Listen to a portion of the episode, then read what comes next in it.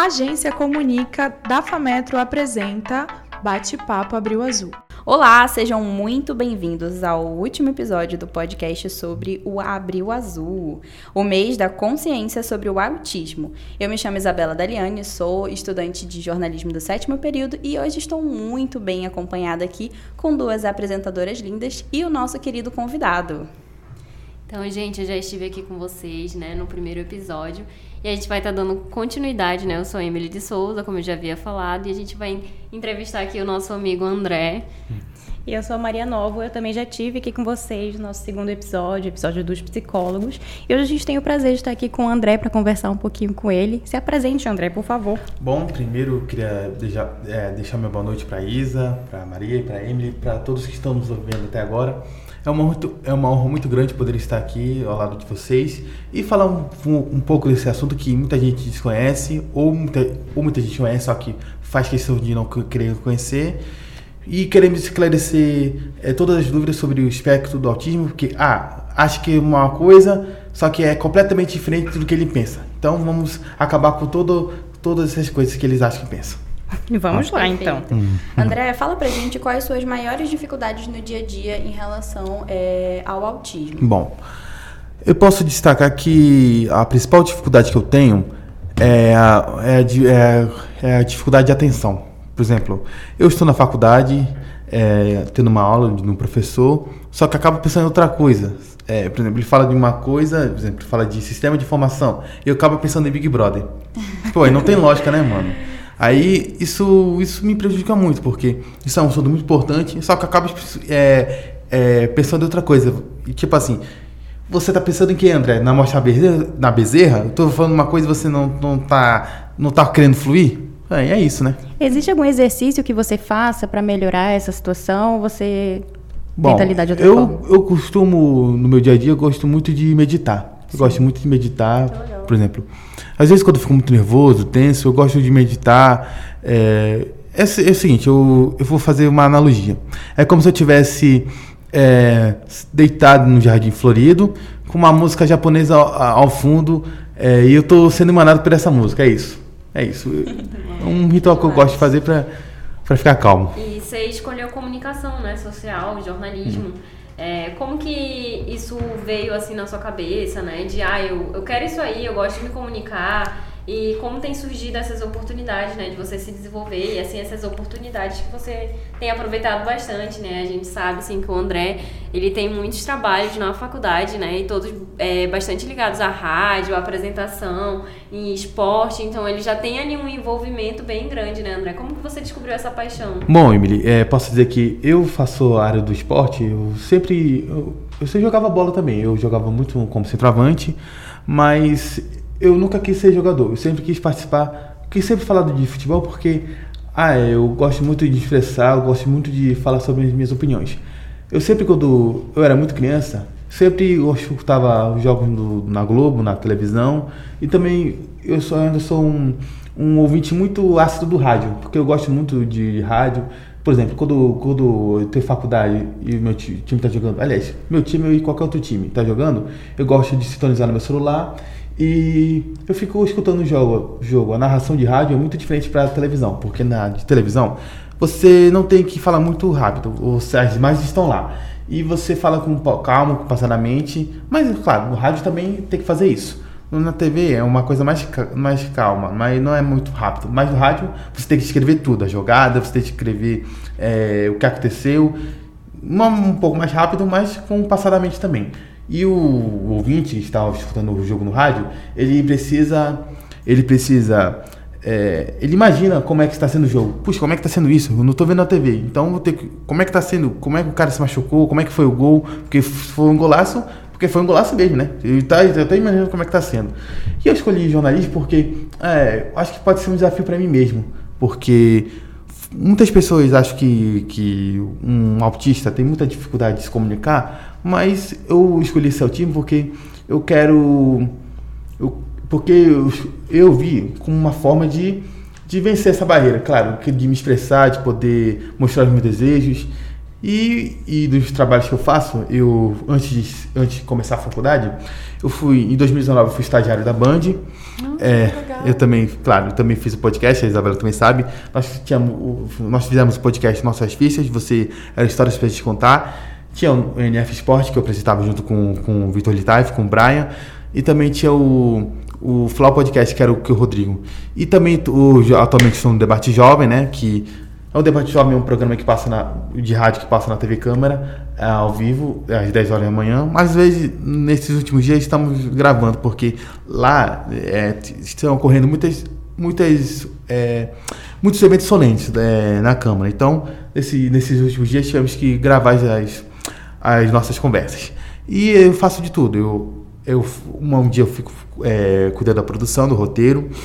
É, eu também faço, eu também posso apresentar e eu também gosto de ler as notas. Eu, sinceramente, o, gosto mais mesmo de ler as notas também. Essa é a minha parte preferida. Eu também gosto de escrever muito, eh, fazer um roteiro. Inclusive, eu estou no projeto novo com o Rodrigo. Nós vamos fazer um documentário sobre o Círio de Santo Antônio do município de Oriximiná. É, a previsão é de sair em junho e é um trabalho muito, está sendo um trabalho muito bom, muito gratificante e estamos fazendo com todo o amor e todo o carinho para esperamos que vocês gostem. Nossa, que demais, bom.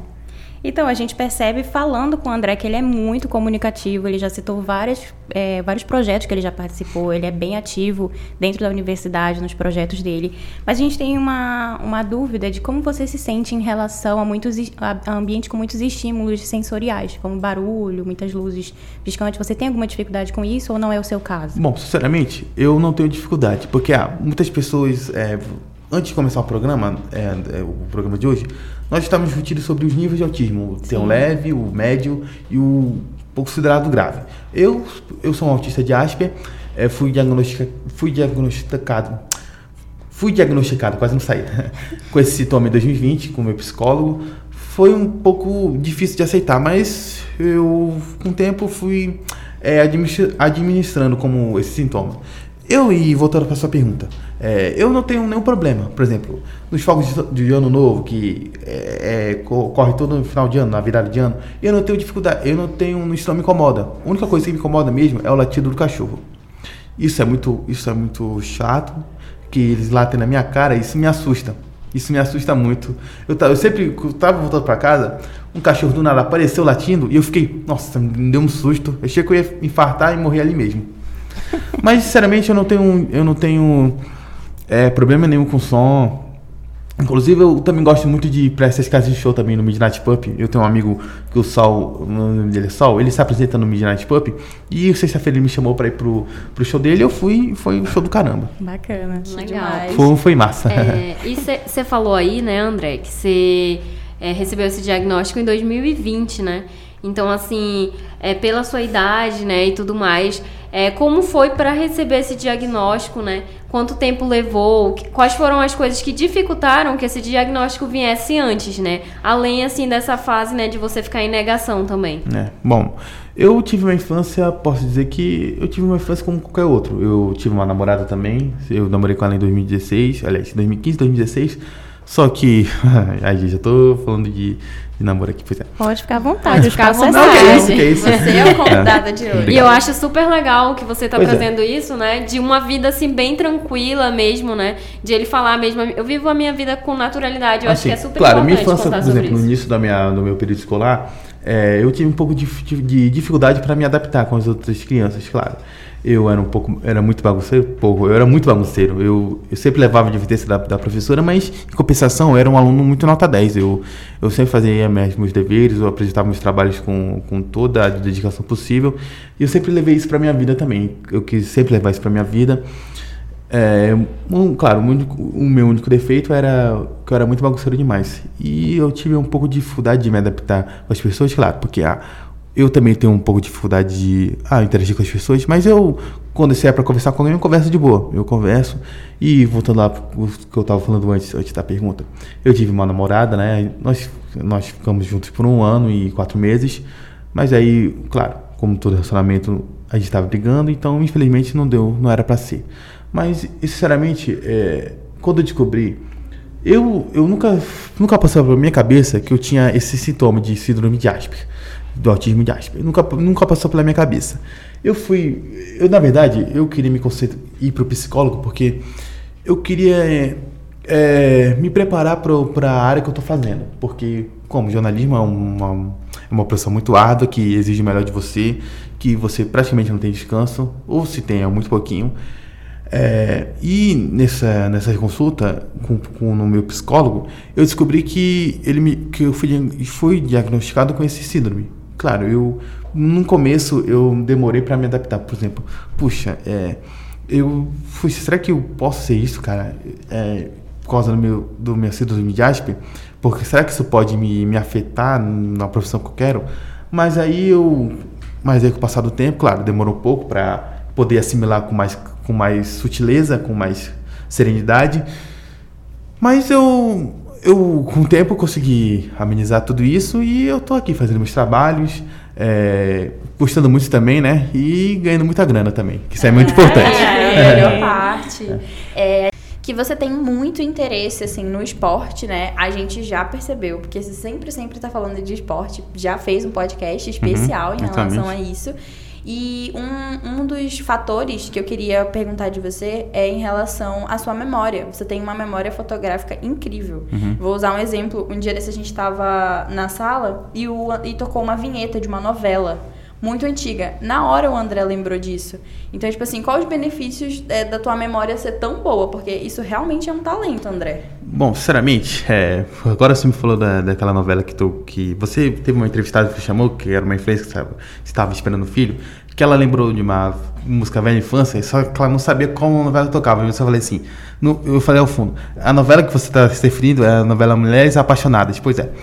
Então, eu posso aderir assim é que uma coisa, uma coisa me marca, fica muito me marca mesmo que eu quero levar para sempre a minha memória. Uhum. Por isso que às vezes eu posso dizer que tem uma memória que é, digamos assim, fotográfica. E eu acho que para um jornalista isso é muito bom, uma memória fotográfica, porque, por exemplo, para um roteiro, é, um roteiro você pode colocar é, coisas que, que aconteceram no passado para poder fazer uma boa matéria no futuro. Isso, isso é muito importante também.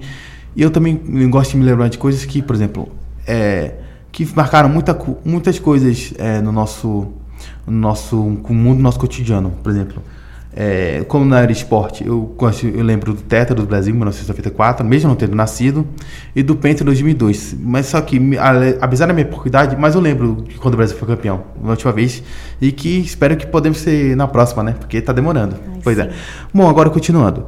É, eu sempre eu sempre tive essa essa memória Desde criança, desde criança. Eu vou contar uma história engraçada. Quando, sempre que é época de eleição, quando eu era criança, eu tinha uma habilidade muito, eu podia dizer, inusitada. É, eu decorava o nome dos candidatos e o número deles. Meu, meu pai perguntava, meu pai, meu pai, meu pai e minha mãe ficavam de boca aberta. Meu filho, como é que tu faz isso? Aí eu, eu explico. Olha, pai, nem eu sei te responder. Só sei que foi assim e aconteceu do nada. Que é. demais, é. que demais. Uma relação ótima, né, com a sua família. Hum. E como a gente pode ver, né, o André ele teve um desenvolvimento familiar muito bom, né? Uma infância que ele retrata ser muito boa. E assim, André, os seus pais, eles percebiam alguma coisa? Outras pessoas falavam sobre, tipo, ah, é, é, levar o psicólogo, ele tem alguma coisa, os seus pais ficavam é, cogitando essa possibilidade de, de você ter autismo, como que foi assim, esse processo na infância também, né? Bom, na infância, percebia? na infância eu não, não ia muito para psicólogo, era mais na, na, minha fase adolescente, em 2012, quando eu tinha 14 anos, eu sempre ia para o psicólogo porque sempre quando eu ia me consultar para o médico, eles receitavam para que eu fosse encaminhado para o psicólogo para poder falar sobre sobre quem eu sou, sobre as minhas dificuldades, sobre os meus sentimentos. Só que nunca era uma consulta fixa. fixa. Só, só em 2020 que eu pude ter ideia, a dimensão de que o que eu era de verdade. De, de a verdade, claro, é a verdade que você não quer ouvir, mas que mas você precisa ouvir, porque Sim. é melhor você ouvir antes do que ser tarde demais e acaba, sabe, aquela bola de neve, você aumenta, aumenta, aumenta e pum, explode. Pois é. é. Então eu fui para o psicólogo, eu fui diagnosticado com, com cirurgia de Asper, mas demorou, por exemplo, posso dizer que demorou é, três, quatro meses para ter o diagnóstico de fato.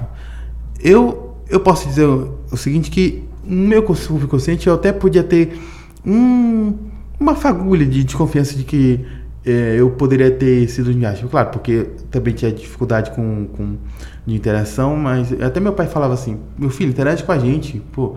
Mas é que eu não me sentia à vontade lá, porque eu não queria. Não, não é que eu não queria conversar, porque eu queria mesmo é, é, é, mexer no meu celular, assistir televisão, ler meu livro. É isso, só que eu não queria conversar. Mas eu não tenho, sinceramente, eu não tenho dificuldade de conversar, não, por, porque, como vocês falaram, eu sou um cara muito comunicativo, eu gosto de me expressar os meus sentimentos, as minhas, as minhas emoções, e é isso, eu vou levando a vida desse jeito e, e, e superando as dificuldades todo dia. Então a gente percebe que você foi se condicionando, você mesmo foi superando as dificuldades. E assim, poderia até ter aquela dúvida, até porque você chegou aí no psicólogo quando era criança, mas só quando você deu continuidade, de fato, é uma terapia, um tratamento, você pôde chegar ao diagnóstico. Você acha que alguma coisa na sua vida seria diferente se você tivesse recebido esse diagnóstico mais cedo? Bom, posso dizer que que é, talvez se eu tivesse descoberto, talvez, sei lá, claro, eu poderia, por exemplo, é, poderia não ter. Qual é a palavra que eu posso utilizar para vocês? Não poderia ter. É, claro, aquela dúvida, né? Aquela dúvida que fica coçando a nossa cabeça. Ah, será que eu sou isso? Será que eu sou aquilo? Talvez eu acho que. Mas, por outro lado, eu acho que não, não é questão de tempo. Eu acho que, que você também. Acho que eu, por exemplo, eu digo, eu disse que que eu tive uma, uma infância, uma adolescência como, como qualquer outro. Eu fui pra, ia pra festa, eu tinha namorada. Olha isso aí, tipo, pois é. Mas só que. aí, pois é. Aí. Aí eu, vi, eu, vivi, eu vivi minha vida como qualquer outro. No ensino médio também, eu me formei, eu fiz cursos de, de informática, de comunicação na, na Fundação de Amazônica, que hoje está no Senac, na Cidade Nova. Olha. E. Opa, e eu, depois eu terminei, eu, fui, eu vim para a FAMETRO, né? Aí durante a FAMETRO eu fui, eu fui pro psicólogo para poder me, me conhecer mais. Porque, ah, porque, como falei antes, mas é, não custa nada repetir para quem estiver chegando agora, é, o, o curso é muito desgastante, claro, é prazeroso, mas é muito desgastante também. É, requer uma força mental muito gigantesca muito gigantesca e por isso que eu vou para o psicólogo mesmo, porque né, o cara ali concorda. A nossa produção é. aqui concordando em peso. É verdade, é verdade. E por isso que eu, que eu vou para psicólogo também, porque, ó, eu vou até falar uma coisa. Eu também fico, um defeito meu, eu gosto de ficar, eu fico muito nervoso com muita facilidade. Cara, eu me estresso com, com facilidade que Ai, que eu sou até capaz de, de quebrar a cara de alguém. Por eu, favor, corta preciso, isso, tá, gente? Eu preciso confessar que eu sou exatamente assim. É, assim, porque. Todo que, mundo tá te entendendo, eu, André. O nosso público com certeza é, tá porque, te entendendo. sabe, às vezes todo mundo aqui, eu não vou falar por mim, porque eu também tenho um lado perfeccionista, porque, ah, eu não quero é, errar. Eu não quero errar porque eu quero fazer a coisa certa. Eu não quero é, apresentar um trabalho de, de, ah, vou fazer isso e pronto. Vou fazer isso e desse jeito e seja o que Deus quiser. Não. Porque. Já mostra que você é fora da curva, é. né? Porque isso aí a gente não, não leva muito a sério, né? Tá entregando os trabalhos Puxa. dele aí com excelência, né? Coisa é. que eu tô. Inclusive eu, tem o TCC, a gente tá na época do TCC, né? Que, que já tô, já tô arrancando meus cabelos aqui, gosto desse TCC. Que, que esse que a gente, a gente achava, né? Se esse já era ruim, agora vai ficar pior, né? Olha o conselho, olha, conselho do André, é. viu? É, não, mas é melhor falar isso do que. Porque eu não quero enganar ninguém aqui, né, cara? Tá eu não certo, quero enganar ninguém, não. É um cara honesto. Tô, vou preparar ele pro pior. Preparar ele pro pior. É. Pra que ele esteja preparado logo. Sim. Pois é, aí continuando, eu ficava muito nervoso com facilidade, mas eu tô tentando me acalmar. Eu também tomava remédio para pressão também. Eu também tomo muito chá de erva doce também antes de dormir. Eu tomo muito chá, eu tomo chá de erva doce. Alguém tá vindo no fundo aí eu, pois é eu tomo muito chá de erva doce para me acalmar, e eu também escuto uma música, por exemplo. É, não necessariamente uma música, mas eu escuto, coloco no meu celular, é, a música da chuva caindo lá, porque é um som muito refrescante, né? Um som suave. Eu, eu, eu fico, fecho meus olhos, eu medito e quando eu percebo já estou no mundo dos sonhos. É um, é um exercício que eu faço todos os dias. Eu chego em casa, eu assisto pouco televisão, eu vou jantar, aí eu, eu vejo minhas redes sociais, aí depois eu vou dormir. Bom, como você falou, André, é, você foi fazer terapia mais para se autoconhecer do É. que de fato para fazer o diagnóstico.